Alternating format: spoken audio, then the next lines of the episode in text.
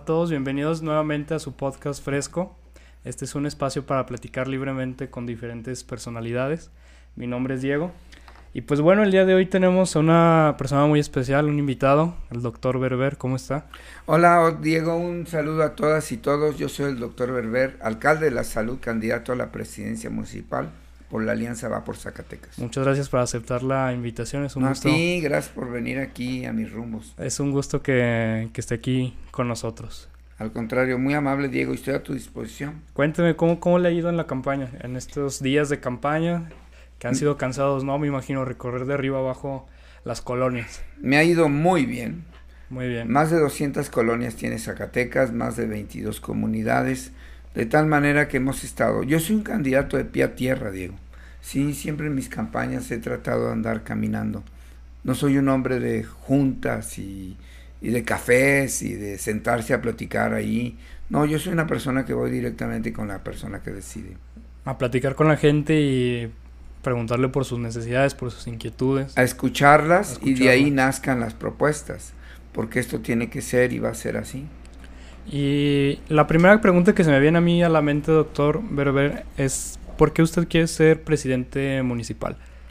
Mira, yo llegué a la política en el año del 2009 como candidato a diputado federal por el tercer distrito, que es, uno es el cuarto distrito más extenso de todo México.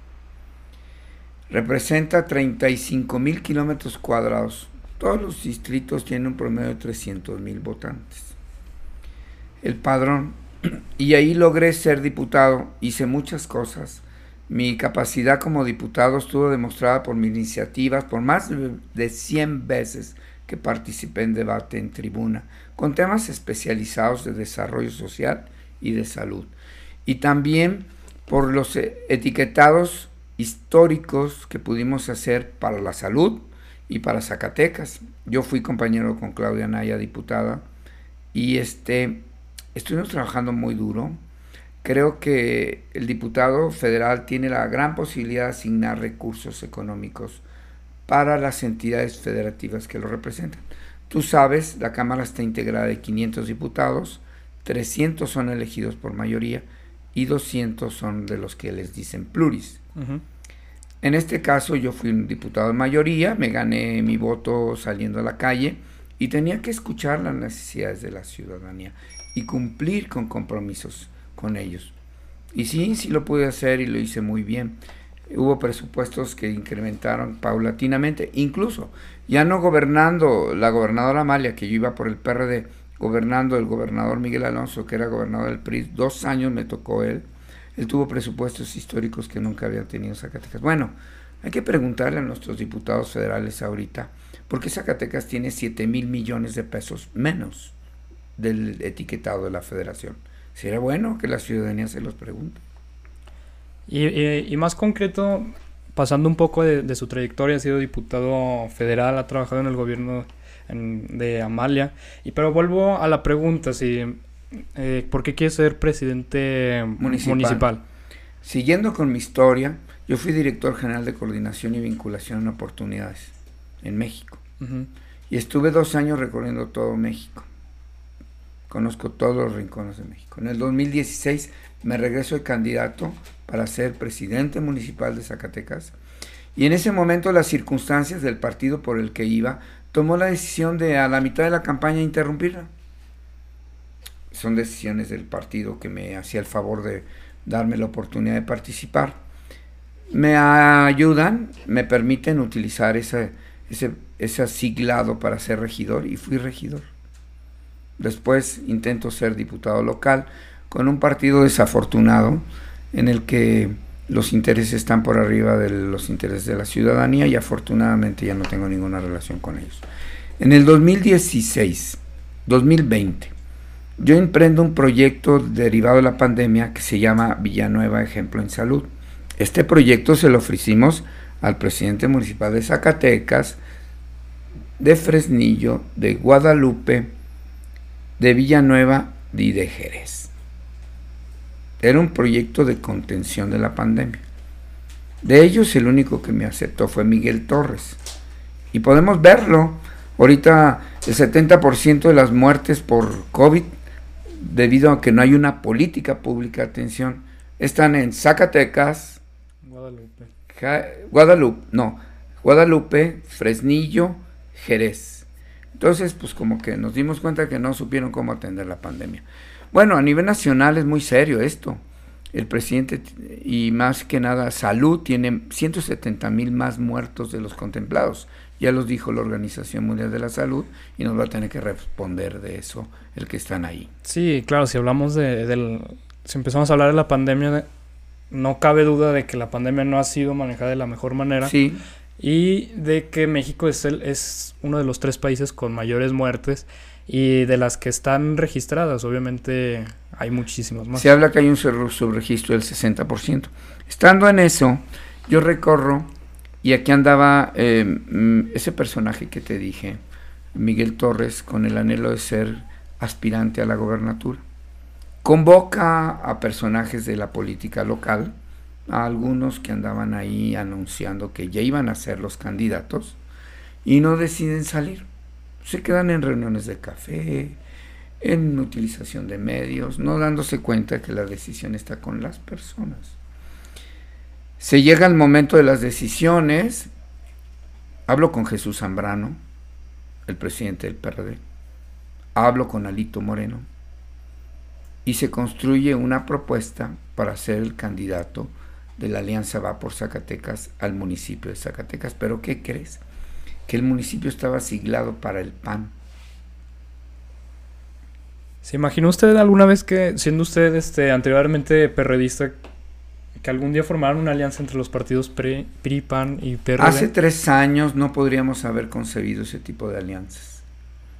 Pero las circunstancias que está viviendo este país, y en especial Zacatecas, con las condiciones en que se va este gobierno estatal, lo que sucede y que se deja, y la tristeza que nos espera en caso de que gane un partido que está manifestando a nivel nacional una hegemonía donde el país no va bien, creo que es lo que concibió eso. Y siguiendo con la plática, se hace, se va el acuerdo a nivel nacional, se construye una mesa de negociación y Marco Cortés acepta y yo soy el candidato por la Alianza Va por Zacatecas y voy siglado por el PAN. Yo soy candidato siglado por, el PAN. Qué interesante. Y, bueno, ya pasamos por la historia. Imaginemos en un contexto en el que llega usted el 6 de junio y anuncian su triunfo. ¿Cuál sería su prioridad en su gobierno como presidente municipal? Mi primer prioridad es la voluntad y servir. La gente tiene problemas de que los presidentes no los ven, no andan, no están presentes, la perseverancia y el trabajo. No sé si ha sido últimamente a la presidencia. Es un presidente cercano a la gente el que necesita. Tú vas a la oficina del presidente y hay un burladero, así como dijera Marijó, un burla de Ávila. O sea, no hay una barrera que impide ver al presidente de manera directa. El segundo, los problemas cotidianos de Zacatecas, capital zacatecana, no están contemplados en las decisiones de los presidentes. Y la tercera, hay una discordia tremenda entre el ayuntamiento. Te puedo platicar, yo fui regidor 18 meses y en ese tiempo regularizamos más de mil terrenos, porque el regularizar un terreno le da un número oficial y le da acceso a servicios públicos, a instalaciones de agua potable, instalaciones de luz, instalaciones de drenaje pues en esta administración nunca se pudo regularizar un terreno, porque parte del ayuntamiento no estaba de acuerdo con el que estaba en ese momento de presidente. Y la discordia hizo que hubiera terceros afectados en donde lo único que le interesa a las gentes es el poder y el dinero, pero no la realidad de la gente. Yo estoy curado de espanto de eso. Sé perfectamente que las políticas públicas deben de imperar y el ejercicio del poder y el dinero deben estar basados en las personas, no en el interés de unos cuantos que tienen el anhelo de ver cuál es mi puesto futuro. Ese va a ser mi compromiso con la ciudadanía y trabajar enérgicamente. Los problemas, hicimos un estudio antropológico de Zacatecas antes de meternos de esto. No soy un improvisado, tampoco no soy un administrador, soy un gobernante. Los administradores se quedan en los escritorios trabajando. Yo sé gobernar en servicios de salud cuando sí fui secretario de salud. traje más de mil millones de pesos, regularicé más de seis mil trabajadores y construimos las unidades que nunca imaginó tener Zacatecas. O sea, sé lo que es gobernar, sé lo que es gestionar y sé lo que es trabajar. Y sin ninguna observación de la auditoría. ¿eh? O sea, el dinero fue claro y transparente. Un elemento que está pidiendo las personas en las presidencias. Claridad y transparencia del dinero. Claridad y transparencia, un tema que, que pues es, es, es, muy recurrente a la hora de hablar de política. La política tiene muy mala reputación, sí. tanto como sus actores políticos, como pues como todo, todo lo que conlleva. Y, y lo que se me ocurre preguntarles es si cada vez ve que haya más paso a más transparencia, más claridad y menos corrupción. O si ve que seguimos igual que hace No, estamos peor. Estamos peor. Sí, la claridad y transparencia se han perdido. Los organismos autónomos lo están desapareciendo. Las instituciones, eso es lo que se... Sí, y a nivel estatal también. Podemos ver que un presupuesto de egresos fantástico que nunca llegó, que ha puesto en una situación financiera bien complicada al gobernador. Y, y, y sabemos quién es el actor de eso. Sí. Hay gente que, que, defiende a capa y espada la, la, la, cuarta transformación. Claro. A lo mejor por, por, por interés. No sé, usted, usted qué piensa. El tema de la política y de los partidos viene siendo como el tema del fútbol. ¿A qué equipo le vas, Diego? Pues sí, entiendo su, su punto, cada quien tiene interpretaciones. ¿A qué le voy le a, a, las chivas. Fíjate, tú eres del Chiva, yo soy del Atlante. Y yo no sé, tú le vas al Cruz Azul, ¿verdad? El Cruz Azul tiene malas y buenas temporadas. Esa es la parte del voto duro del partido. Pero existe otro voto que está reconocido por el interés y las circunstancias.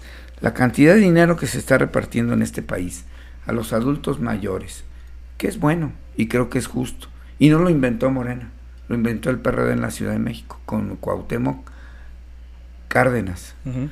Es un dinero necesario y justo. Su generalización a todo el mundo es muy poquito recurso. Con 10 mil millones de pesos lo lograron. Y además, el recurso que le están dando de las becas Benito Juárez, te platicaba que yo fui director general de coordinación y vinculación. Y entonces a mí me tocaba el tema de las becas. Nosotros dábamos 89 mil millones de pesos a 8.2 millones de familias. ¿Sabes cuántos estaban? Y teníamos 30 millones de becados. Ahorita siguen los 30 millones de becados. ¿Y sabes cuánto está dando dinero? 30 mil millones de pesos. Los, el resto, pues anda en otras cosas. Son 59 mil millones. Que probablemente estén en dos bocas o estén en el tren en, Maya. En el tren Maya, en circunstancias así. Entonces, esas personas que se ven beneficiadas y las personas que son verdaderamente que escuchan todas las mañanas lo que se dice, genera un índice de aceptación impresionante para los personajes. Aquí el problema no es el presidente, aquí el problema es el partido. Lo hemos estado viendo de manera sistemática. Yo tuve oportunidad de estar en Morena, pero decidí que no. Este, cuando me declaré independiente, cuando la primera ocasión que fue diputado federal en 2012, el candidato que ahorita es presidente iba por el PRD. Yo tomé la decisión de que no. Uh -huh. Y me declaré independiente. O sea, no soy un hombre de medias tintes, soy un hombre de decisiones. Y en ese momento, ahorita, pues es eso. Tenemos una aceptación de 7.2 millones. Y yo te digo porque yo recorro la calle. Hay dos segmentos que aceptan, tres segmentos que aceptan mucho la política pública en Moreno. Los adultos mayores, y creo que es conveniente porque ellos se están viendo beneficiados. Algunos jóvenes que les dan el apoyo de jóvenes construyendo futuro. Sí sabes que ya no se los dan a las empresas, ¿verdad? Sí, me, el de que jóvenes construyendo futuro son este apoyos a personas que no tienen trabajo ni... Sí, pero ya no se las dan a las empresas. No. Se los dan a ellos. Se los dan directamente y es como un taller. Tres mil pesos mensuales donde ellos tienen que identificar una institución que les diga y les firme que están ahí. Hay compartimiento de recursos sin IBAN. Y el otro que es lo más dramático es los que se ven beneficiados por intereses políticos de esto. Todos estos elementos fueron los que me dijeron, yo no quiero un México así para mis hijas, mis hijos o mis nietas. Y me fue lo que me hizo tomar la decisión de regresar a la política. La gente no se debe ser engañada. La gente no se debe... Los políticos no deben de estar utilizando los medios y las personas para decirles cosas que quieren oír y atrás hacer otras cosas, el único beneficiado son ellos. Por eso regresé aquí. Regresa y bueno, quiere ser candidato. Soy candidato. Sí, es candidato, perdón. Las, las mejores intenciones son pues de todos los candidatos, obviamente. Eh, pero me imagino que a la hora de llegar al, al gobierno surgen los problemas, no, no, se cumple lo, o sea, la mayoría de lo que, o la minoría de lo que se prometió porque surgen imprevistos, a lo mejor el presupuesto. Y a mí lo que me interesa mucho platicar es del municipio. Y sobre todo, qué es lo que va a hacer el presidente municipal, o sea, y de qué se tiene que encargar. Estamos hablando de servicios públicos como el agua, el alumbrado y la seguridad, el desempleo, la pobreza, el medio ambiente.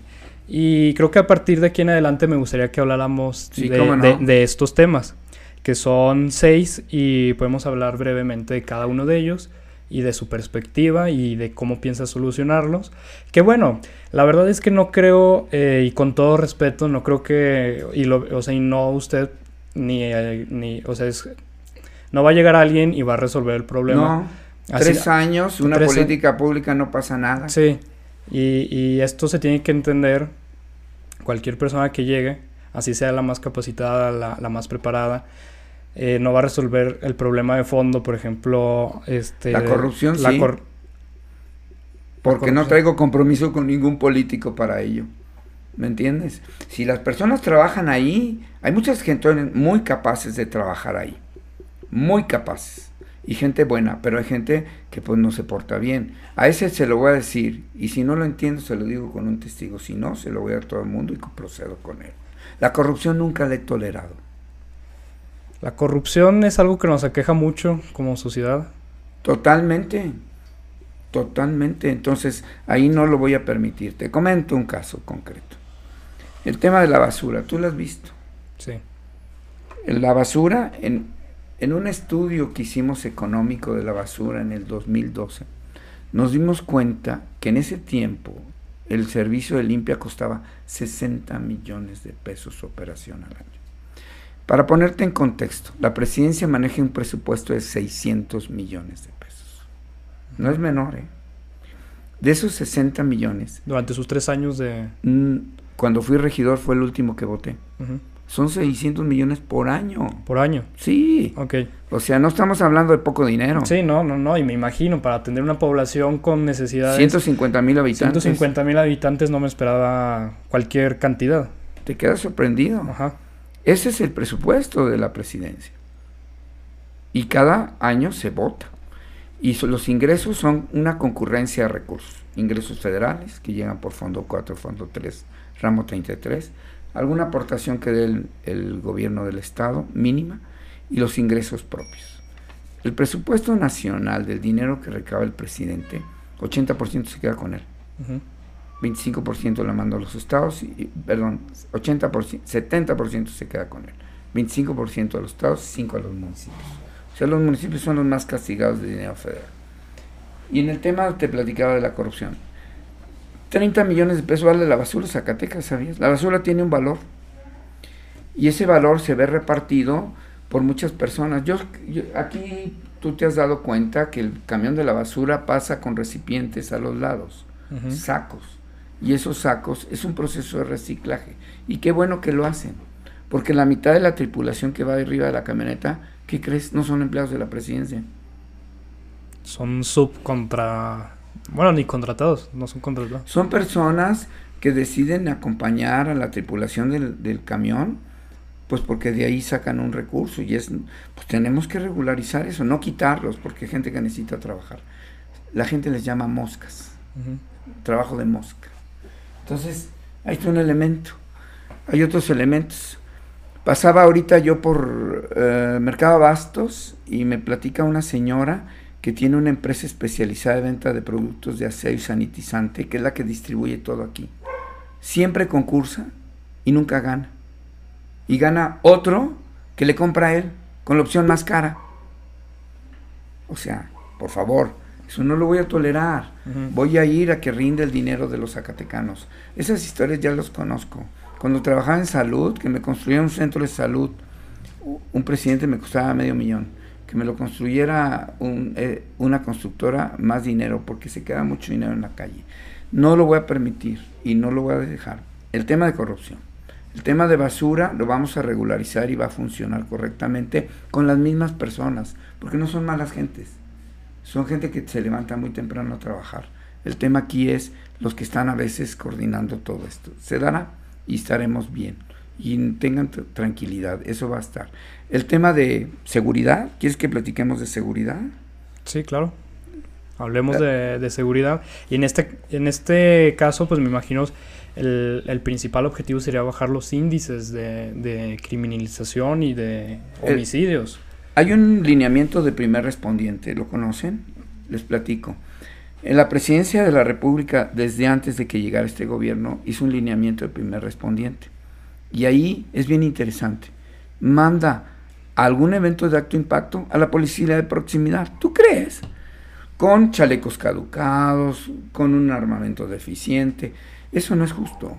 Eso se tiene que ver, yo no allá, pero sí lo que tengo que ver es que el trobo transeúnte, la riña, el robo a, domicilio y el robo a vehículo, esto se quite. Oye, la ciudadanía nos está ganando. Eh, tengo ocho entornos diferentes, porque yo sí camino la calle, en donde me he encontrado que la ciudadanía se organiza y tiene un sistema de videovigilancia y de participación comunitaria a través de sistemas de WhatsApp. Y esto genera persuasión y contención para que los delincuentes no roben. Eso hay que generalizarlo.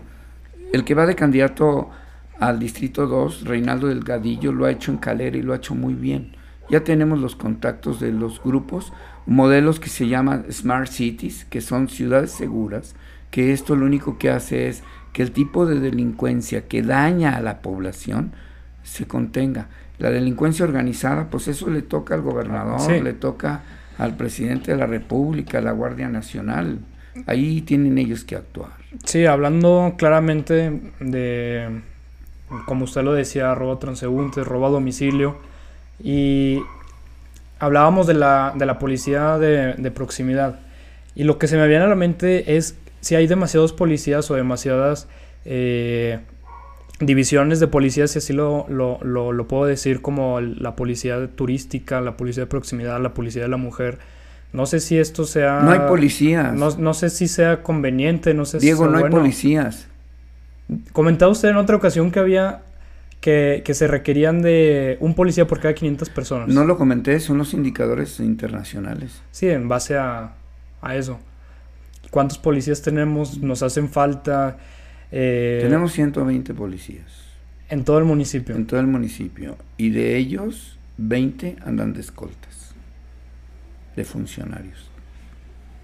O de personas que habían sido funcionarios. Es alarmante, ¿no? ¿Cómo, cómo abres? La gente se tiene que enterar. 100 policías por 150 mil habitantes. Realmente hacen un gran esfuerzo, yo los felicito y les reconozco lo que están haciendo. Salir adelante, entonces, hasta el comandante lo felicito, al comisario, al, al, capitán Muñoz, porque hacen un gran esfuerzo para sacar adelante esta ciudad. Hacen un esfuerzo por tratar de hacer actividad de proximidad. Pero por eso tenemos que hacer modelos eh, de participación comunitaria, de cámaras. Él, al ver el éxito, comenzó a promover cámaras en otros lados. Ya van 12. Dos entornos. Sí, he visto que han puesto cámaras este, pues que son, son, son muy a la vista, o sea, son grandes, son de estas blancas que... Muy visibles. Muy visibles, sí. vete por atrás de, de este de por Palacio de Gobierno, para atrás, atrás, atrás, y en la plazuela de ahí la ciudadanía se organizó y se le sacaron los problemas. Y ellos no se enfrentan a, los delincuentes. Al verle delincuente ya le piensa dos o tres veces, ya me están viendo. Y tienen historias de éxito. Entonces, en el tema de seguridad y destinar los recursos necesarios, el fondo 4, hasta un 30-40% va para eso, pero se va para otras cosas. Se va para otras cosas. Las... Cuando esté ahí te lo voy a decir. y que tenga esto, porque ahorita hay poca transparencia en la presidencia. Cuando fui regidor, sabía perfectamente qué se gastaba porque algo que me preocupaba era revisar la cuenta pública para aprobársela cada vez que lo presentaba la, la presidenta municipal en turno. ¿El presupuesto, eh, doctor Berber, alcanza? ¿Cree que es suficiente? Claro ¿Cree que, hace falta? bueno, si me pongo a comer en restaurantes caros, a traer gente a mí, a regalar objetos suntuarios a las personas, nunca va a alcanzar. Si me pongo a trabajar y soy el trabajador más sencillo y más conveniente, de ahí va a alcanzar. Te voy a platicar. Zacatecas en una circunstancia de ventaja. Hicimos una revisión financiera del municipio. No estoy de improvisado, sé lo que vamos. El 44% tiene financiamiento. De tal manera que estamos en un tope de financiamiento, en un 44% de endeudamiento. Es un estado poco, es un municipio poco endeudado. Y fue gracias a Claudia Naya. Ella pagó las cuentas del IMSS y las cuentas del Infonavit cuando fue diputada. Entonces, eh, si no se han eh, quitado esos lineamientos, es con un empréstito que existe a mediano y largo plazo, el municipio se puede manejar.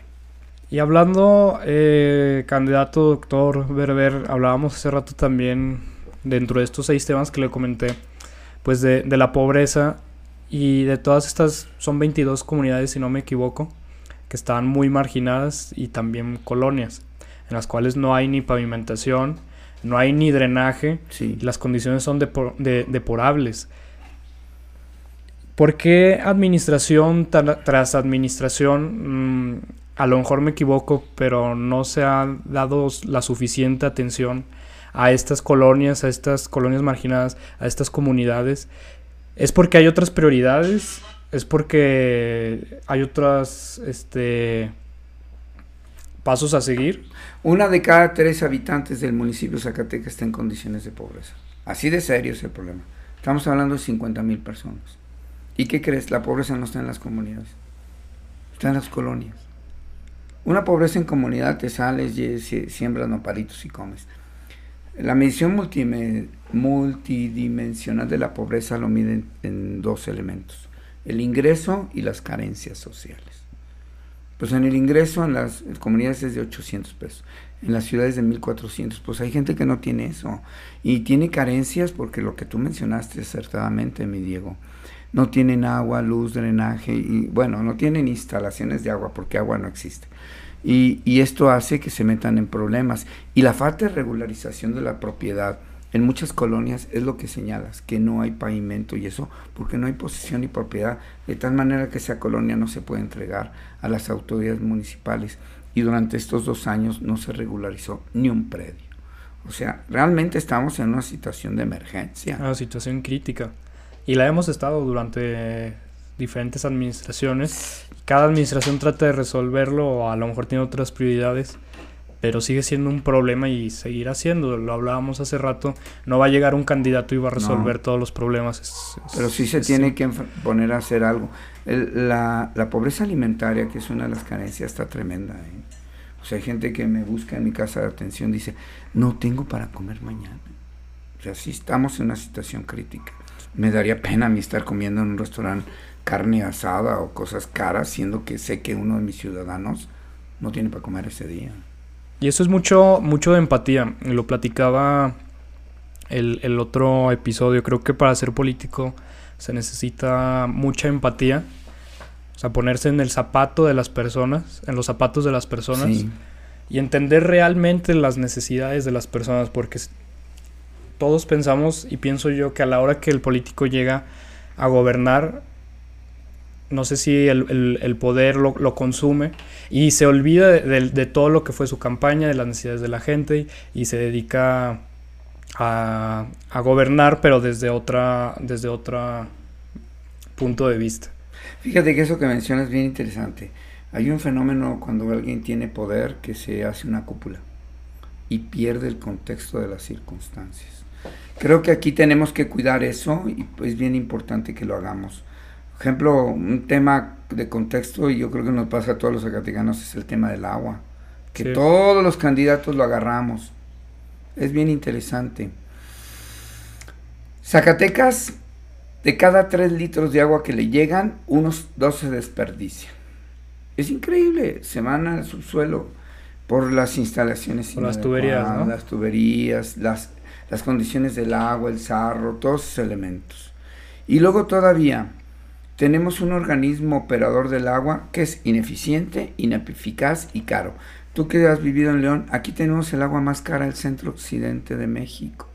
Es impresionante. No tenemos agua y nos cuesta cara.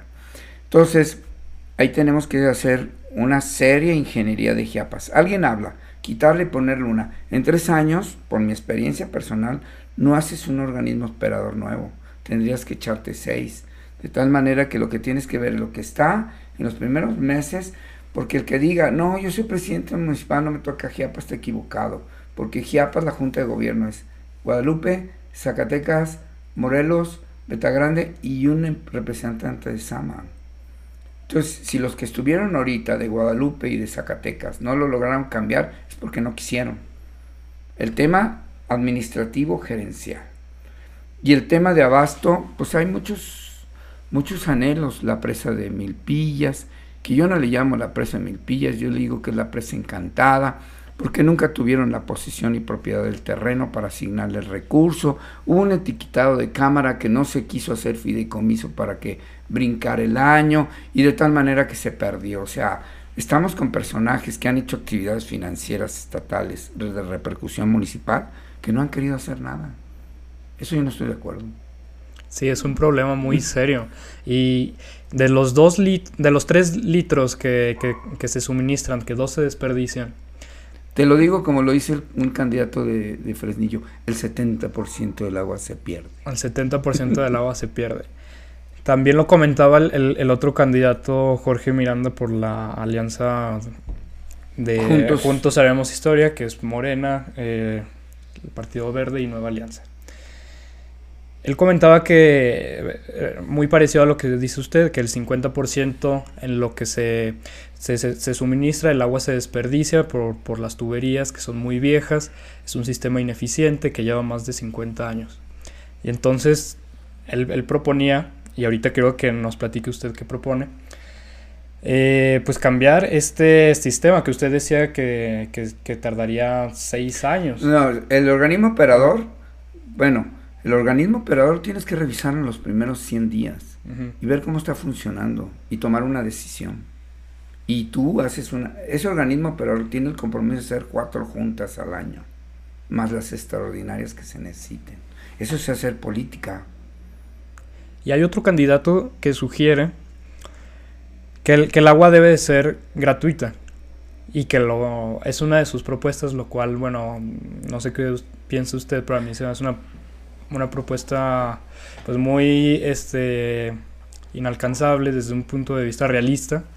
O sea, que sea gratuita y, y, que haya suministro en todos los hogares. Que voy a platicar. El cuarto constitucional señala que tenemos derecho al agua y me acuerdo de eso porque yo cuando fui diputado me tocó cambiar eso de garantías a derechos, los primeros 27 artículos. Y si tú llegas con ese argumento con Chiapas, te dicen, sí, como no, te ponen un tubito y nunca te mandan agua. Eso ya me pasó como regidor en una colonia donde hay una persona que condiciona el agua a su preferencia política de ella. Se llama Colonia España. Tengo nombre y tengo quién, dónde es. De tal manera que lo que te están cobrando no es el agua, sino el servicio. Sí, el servicio. ¿Y sabes cuánto cuesta Chiapas? Te vas a quedar sorprendido. 300 mil millones de pesos. 300 millones, perdón, 300 millones de pesos al año. Eso cuesta Chiapas, la mitad del presupuesto de Zacatecas. La mitad del presupuesto que estamos hablando cae de 600 millones. Imagínate. Yo no soy administrador, pero sí sé de cómo, como en una casa, cómo debe saber del dinero y todo. Soy gobernante y tengo que tomar decisiones prácticas y pragmáticas en beneficio de la ciudadanía. Y ya que está en campaña, este doctor Berber, ¿Cómo, usted cómo se ha sentido y, cómo, cómo, ha visto a la gente? ¿Lo ha, recibido bien? O, la gente ya está harta de la política, no creen en sus, en sus candidatos y en sus propuestas? Eh, ve, que no tiene sentido o, ve que tiene, no sé si decirlo esperanza, pero sí optimismo? asiste a la esperanza nos la mataron. la esperanza. Nos la mataron. Mira, te cuento, yo casi no hago eso. Los mítines creo que son momentos interesantes. El PRD, en la época cuando estaban estos allá, decía, llena plazas pero no llena urnas. Las campañas se deben de hacer de manera inteligente y conveniente. Yo recorro casa a casa, persona por persona. Hay debates, ¿eh? Te puedo señalar que de cada 10 personas que entrevisto en colonias populares, dos son pro, pro morena, Ajá. así a rajatabla. Sí, de hueso colorado. Eh, como dicen vulgarmente ahí, son chairos. Ajá. ¿eh? Sí. Perdón, pero ese término es el que se utiliza coloquialmente hablando. De esos ocho restantes, seis están conmigo y los dos dudan. Entonces ya no se vayan preocupando, vamos a ganar. ¿Cree usted que van a ganar? Claro que voy a ganar. ¿Cómo van las... ¿Creen las encuestas? Bueno, las encuestas que publican a alguien ahí. ah, La otra vez tengo. Vi una encuesta en un medio de un amigo que le tengo aprecio. Y entonces me ponía a la mitad del otro candidato. Entonces tomé el teléfono y le llamé a la encuestadora. ¿Y qué crees? Nunca me contestó. ¿Y luego? Pues si quieres ahorita agarro mi teléfono y le llamo y te das cuenta. Pero le llamaron el teléfono a un colaborador mío y le mandaron un mensaje que con mucho gusto atendían y no sé qué. Qué casualidad que tiene identificado mi número de teléfono. No se te hace. Y no es de aquí, es de México. Porque pago un teléfono en México porque me cuesta 3.99 6 megas porque lo tengo que cambiar.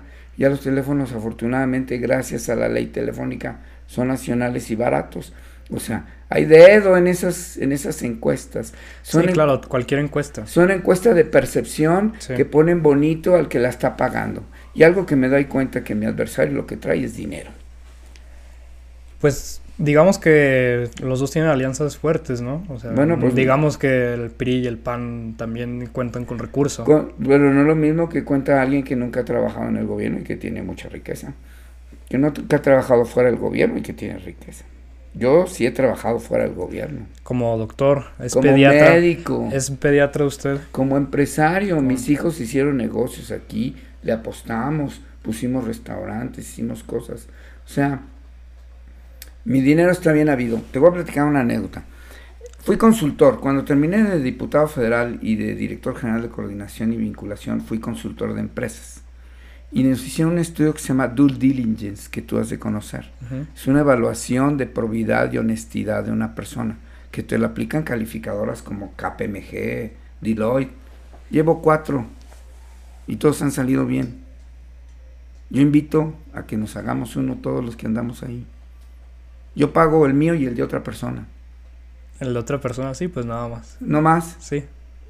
Y es lo que yo espero que haya es, es debate. ¿Va a haber debate? Eso es lo que quiero. No, no he visto que, Lo he que- que pedido. lo publiquen. Lo he pedido, lo he pedido. Lo que sí vamos a tener es a, go- a, a gobernatura, ya lo tenemos el Sí. 7 de mayo me parece. O algún... A nosotros nos dijeron que después del de gobernatura se podía hacer. Entonces, yo eh, pedí a través de- del representante del PRI en, en, el, en el distrito del municipio, del representante de PAN, probablemente entre 12 al 15 tengamos debate. Y lo quiero porque necesitamos hablar. con Los debates juegan un papel muy importante a la hora de decidir Claro.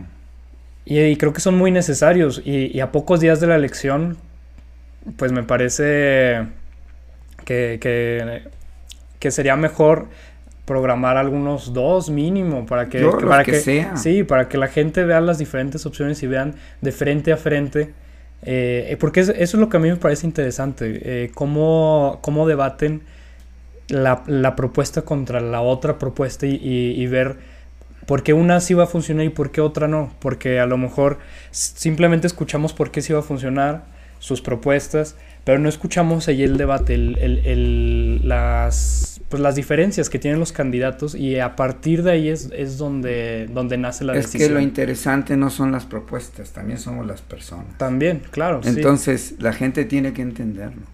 Y la gente lo entiende más que nosotros. O sea, la ciudadanía no es tonta. La ciudadanía es muy inteligente y nos sorprende su capacidad de gestión política. Ahorita vengo de la colonia Lázaro Cárdenas, de estar con unas personas ahí, estuve con recorriendo y las personas lo, lo entienden perfectamente. Yo puedo pedir el voto parejo, pero las personas son las que deciden. A mí lo ideal sería que Claudia gobernadora, Carlos Peña diputado, Arnoldo Reinaldo y tu servidor, el doctor Berber, presidente. Pero las gentes deciden y yo quiero que la gente reflexione y piense, porque la mayor parte de las elecciones están basadas en eso, en la historia de vida de las personas. Y ahí está. No en los puestos que he ocupado. La experiencia va ahí. Sí, mucho experiencia. Los dos candidatos más fuertes que tenemos ahorita, ambos tienen experiencia.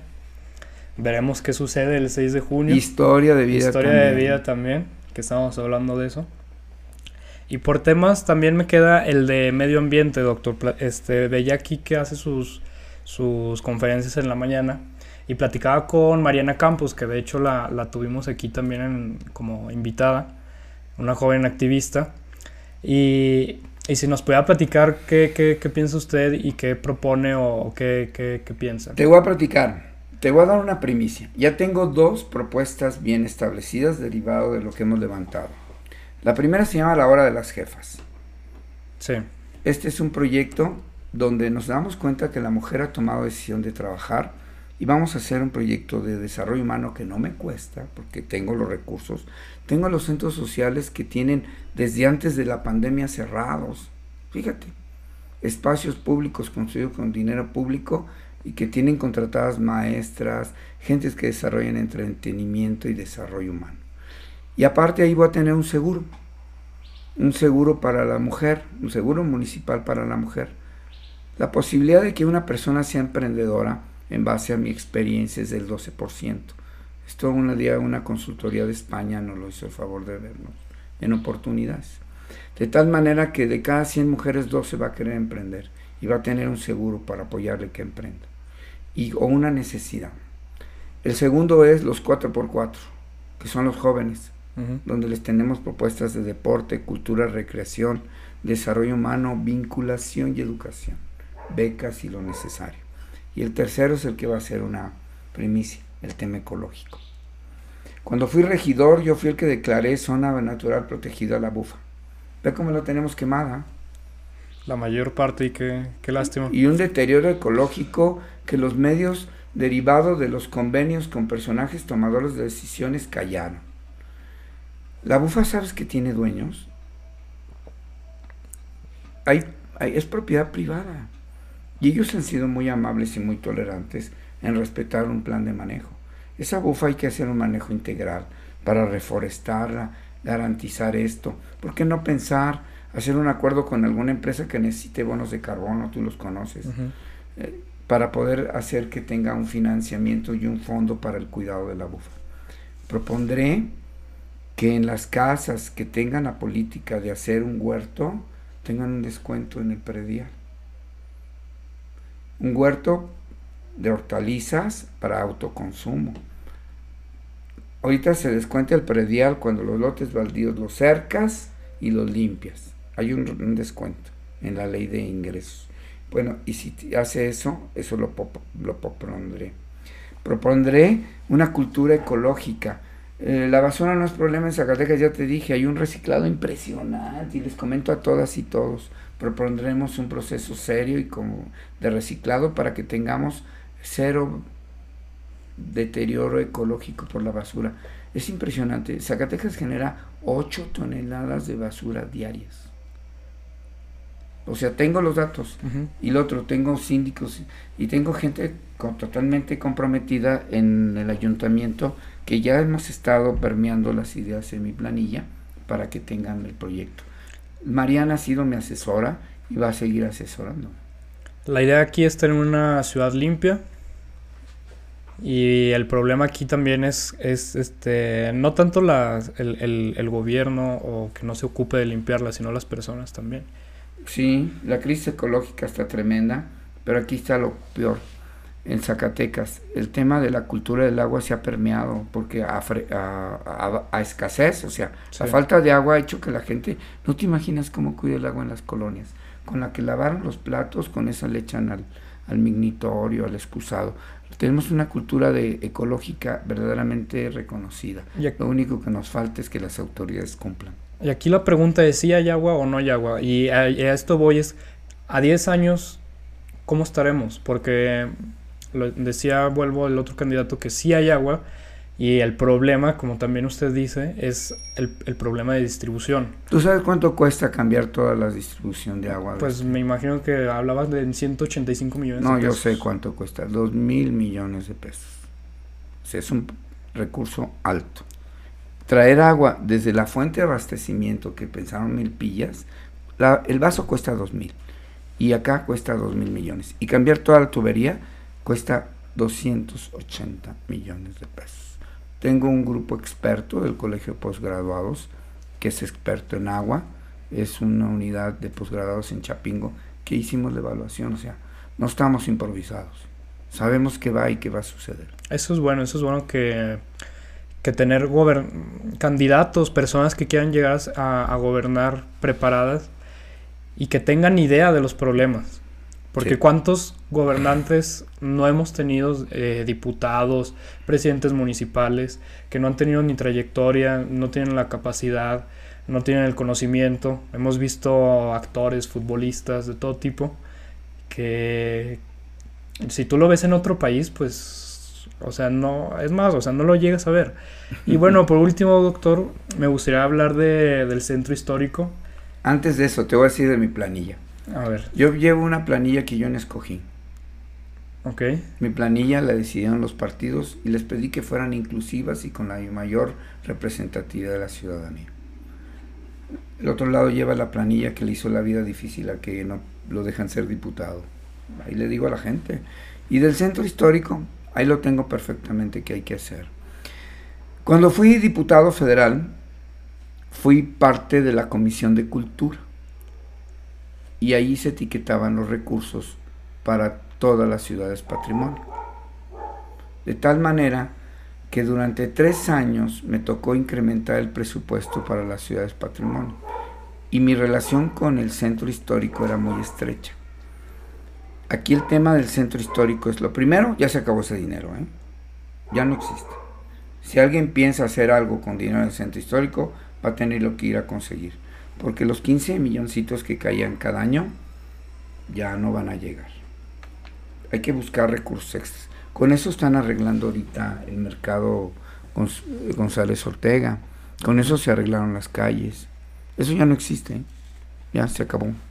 Entonces, hay que pensar un modelo inteligente con fuerte comportamiento de participación comunitaria. Cuando fui regidor hicimos un plan de manejo del centro histórico, que se olvidaron de él en esta administración. Consideraba la creación sin contratar más gente de un grupo que atendiera el centro histórico o sea, un encargado del centro histórico, en todo su manejo, integrado, no integral, integrado. Y de ahí hacer políticas públicas. Centro histórico tenemos muchas casas caídas, 80 millones de pesos para recuperarlas todas. Sí, que es un tema muy importante. Es y todas, las, todas las fincas que están en riesgo de, derrumbe. Y, ahí no sé qué usted eh, como presidente municipal tendría... Eh, juego en ese papel? Si, si los dueños de las fincas o usted como... Ahí entra la primera parte, la política. Hay que identificar los, los dueños y ver en qué circunstancias se encuentran. Si están intestadas, si existe... Y, preguntarles qué quieren hacer con esto. Segundo, si el municipio tiene que destinar recursos ahí, pues es un subsidio y el subsidio representa el gobierno, todo el gobierno federal, estatal y municipal puede asignar recursos a, de gasto vía compras. Y compras es construir y comprar. Vía convenios. Vía subsidios. O vía aportaciones. Entonces, si es un subsidio, la ley te obliga a decir por qué le destinaste recurso público a esta propiedad privada y qué beneficio va a obtener el municipio de ello. Qué interesante, ¿no? Entonces hay que hacer un programa, establecer reglas de operación. Yo lo que hacía las reglas en oportunidades durante tres años. Y las reglas de operación deben ser claras y transparentes. Y si no le vas a destinar dinero, pues te toca la vinculación. Agarrar a los herederos, ponerlos de acuerdo con una persona que tenga interés en la propiedad y que él destine los recursos de él no meter recursos privados, públicos en propiedades privadas sin saber qué va a suceder. ¿De acuerdo? Y, y, otra parte también del centro histórico que juega aquí son todos los locatarios comerciantes que, que juegan un papel. ¿Cuántos? Hay muchos comercios en el centro histórico. Eh, no sé qué tipo de facilidades le, le, le dé el, eh, gobierno o, qué, qué, juego o qué relación tiene el, gobierno municipal con todos estos locatarios y comerciantes. Fíjate que tengo la fortuna de que uno de los grandes comerciantes del centro histórico es esposo de mi síndica, Horacio Saldívar.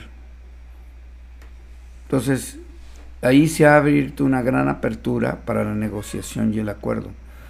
Entendiendo que el centro histórico debe estar vivo, debe haber gente que duerma ahí, que tenga sus casas ahí se habla de que menos del 10 al 20% se destine para turismo y que lo demás es gente que tenga viva.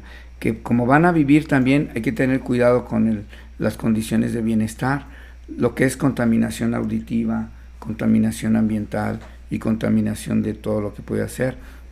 yo, ay, fíjate, yo hice el reglamento de las callejoneadas cuando fui regidor. Que, entiendo perfectamente. Que se basa en... En recorridos, características, permiso, dejar limpio, que, que, no se venda eh, cerveza, que se venda mezcal, que se deguste mezcal, porque la cerveza propiciaba que la gente se hiciera pipí, rutas, buscar espacios para que la gente haga pipí de manera higiénica y conveniente, los sonidos, hasta qué horas, cómo, dónde. Eso se puede retomar y hacer un acuerdo con los prestadores de servicio turístico. Ya me reuní con ellos, traigo un buen acuerdo y creo que vamos caminando. Hemos tenido reuniones muy serias con ellos. Cuando fui director general de los servicios de salud es que más eventos traía Zacatecas. Traje muchos congresos. Así que le entiendo bien a eso. Sí. Pues bueno, doctor, este, ha sido una plática muy, muy buena. Me da mucho gusto tenerlo aquí y le deseo todo el éxito en lo que le cae de su campaña. A mí me enorgullece ver que jóvenes de mi barrio, de mi rumbo, están creciendo como tú y que están participando, opinando y decidiendo. Yo soy el doctor Berber y te aseguro que vamos a ganar porque traemos la mejor propuesta. Ya te dije tres, derivado de la construcción. Voy a tener nada más cinco propuestas, aunque proyectos de trabajo tengo 48 por toda la problemática que tiene nuestro municipio. Vamos para adelante. Bueno, pues a todos los que escucharon esto, gracias por escuchar. No se olviden de suscribirse a mi canal, a nuestro canal, a su canal, a su podcast fresco. Muchas gracias.